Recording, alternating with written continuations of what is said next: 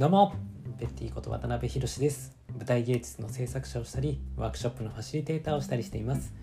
この番組では僕の関わっている小劇場の舞台の制作のことやワークショップのこと演劇と教育にまつわるあれこれなどをお話していきます今日は、えー、ちょっとね前回の話とも。ややリンクすることなんですけれども。企画のね授業をあの専門学校で今持たせても。らっていてでその流れの中で企画を立てるのに必要な要素っていうところを授業の中で触れたのでそのことをお話ししていたんですがその授業でまたちょっと別の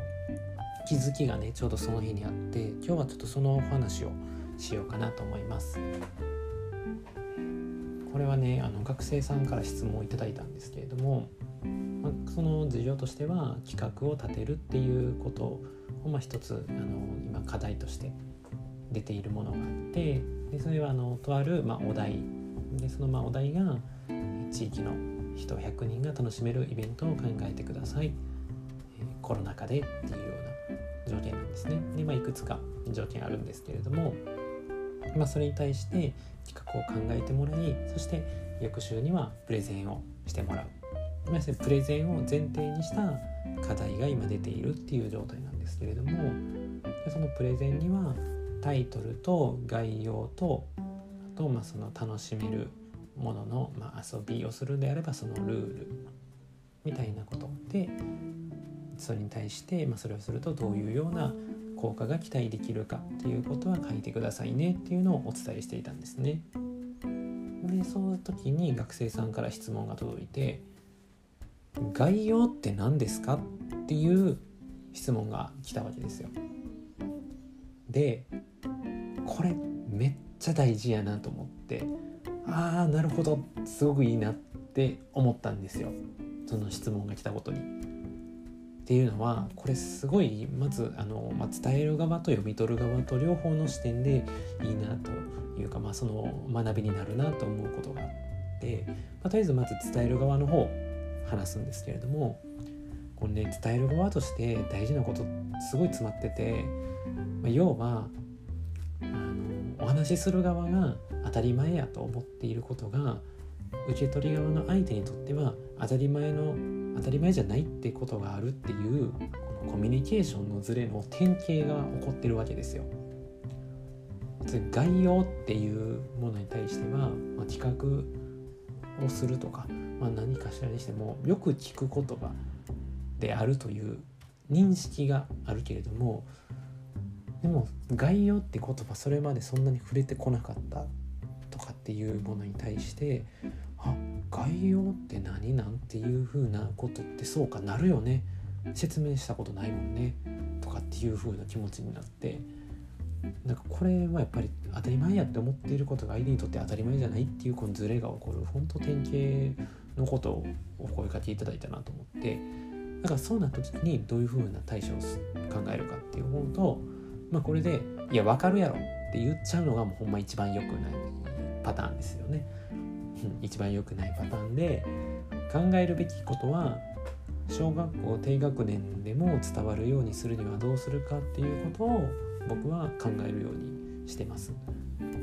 今回で言うと言葉の言い換えとか具体例を考えるっていうことをしててその人に対して今回質問いただいた方に対してイメージのしやすいものにどう例えてあげることができるかなっていうことを考えました。で、まあ、それも質問を受けてあなるほどと思って。でじゃあ何を考えてたかっていうと、まあ、まず自分にとって概要っていうものはどうか、まあ、もう少し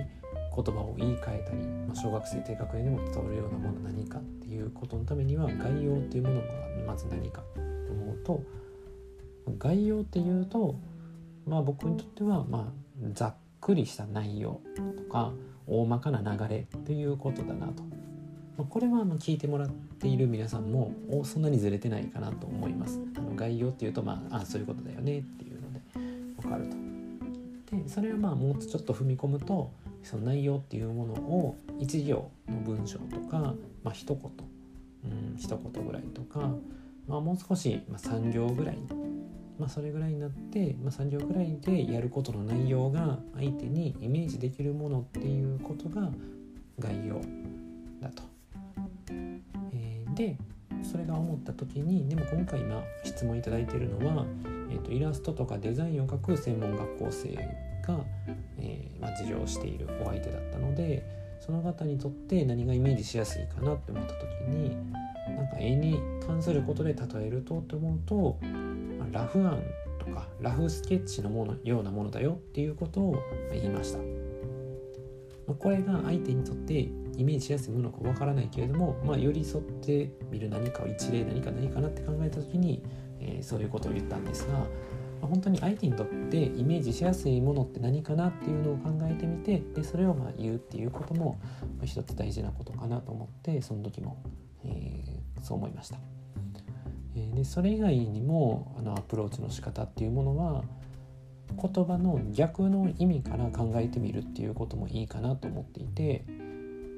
で概要っていう言葉で言うと概要の反対は何かと思うとこれは詳細ですね。詳細。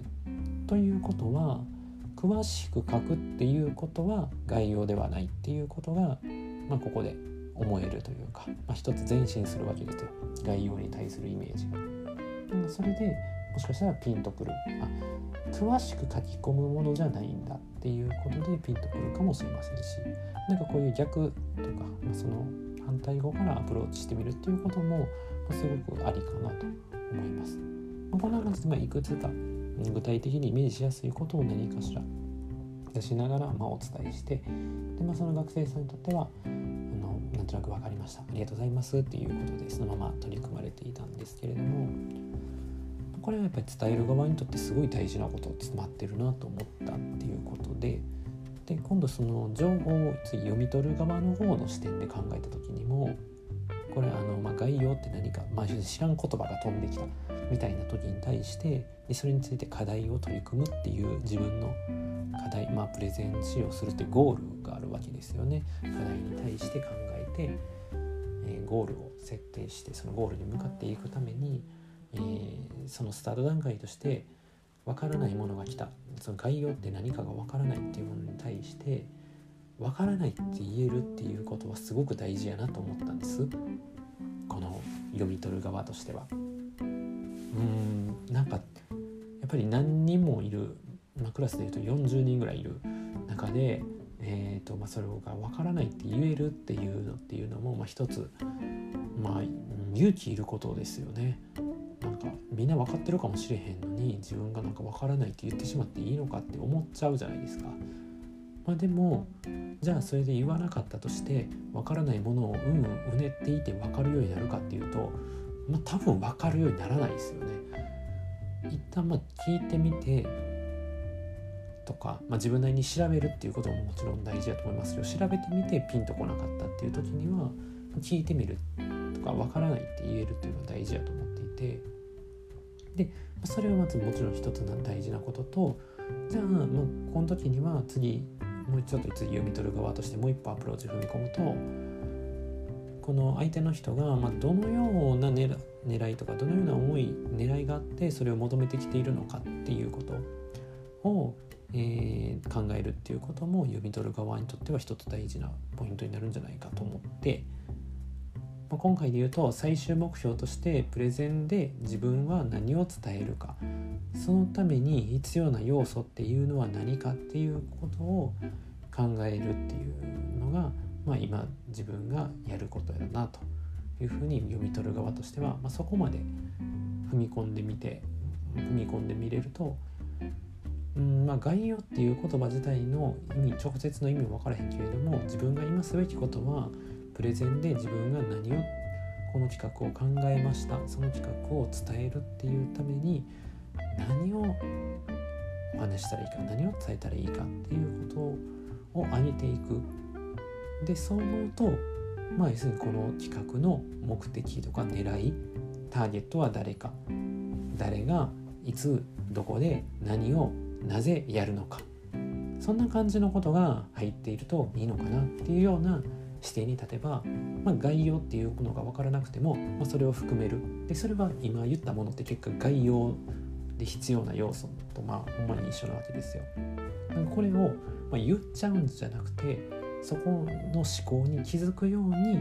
問いかけてみるっていうのもこれも伝える側にとっての、まあ、視点やなと思って読み取る側の人がそういう思考になっていくためにはどうするかっていうことですね。なんか今すごく入れ子で僕話していてふんってなるかもしれませんけれどもあの読み取る側にとっての視点を今伝える側にとってどういう仕掛けをすればそういう風な視点になれるかみたいなことを、ま、考えたっていうことですね。でもちろん今言ったものその目的とか狙いターゲットは誰誰がいつどこで何を何でやるのかみたいなことっていうのは、まあ、あくまで企画の例なのであのレポートの概要をとか言われるとまたちょっと違うと思いますがまあこの、まあ、何するのか、えー、何でやるのか。でそこに予算がどれぐらいとか進行のスケジュールについてみたいなのが入ってこれるとこの企画の概要としてはさらに輪郭がはっきりしてくるなと思いますしそこに実現するとどのような効果が期待できるかっていう部分をその後に触れていったりするとますます形がはっきりしてきて相手にとってもどういう企画なのかそれをやるとどういうような実現した後の未来どんな姿が浮かんで、えー、相手の中に浮かばせるのか。でそうなって相手がそれしたいそれをやろうっていうふうに思ってもらえるっていうことが、まあ、プレゼンをする、えー、最終目標。プレゼントして到達したいことっていうことだと思うので、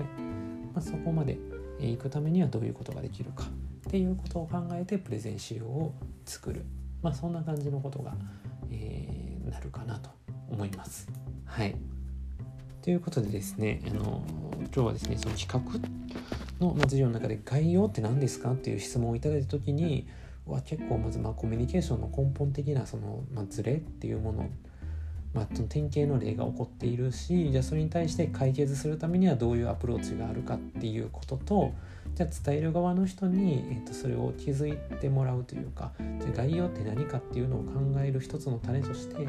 答えをただポンと言うんじゃなくて伝える側としてはどういうようなきっかけをお渡しすれば読み取る側が発見できるのかっていうことそういうような部分をどうデザインできるかっていうような視点っていうのもまあ結構考えてみれると面白いな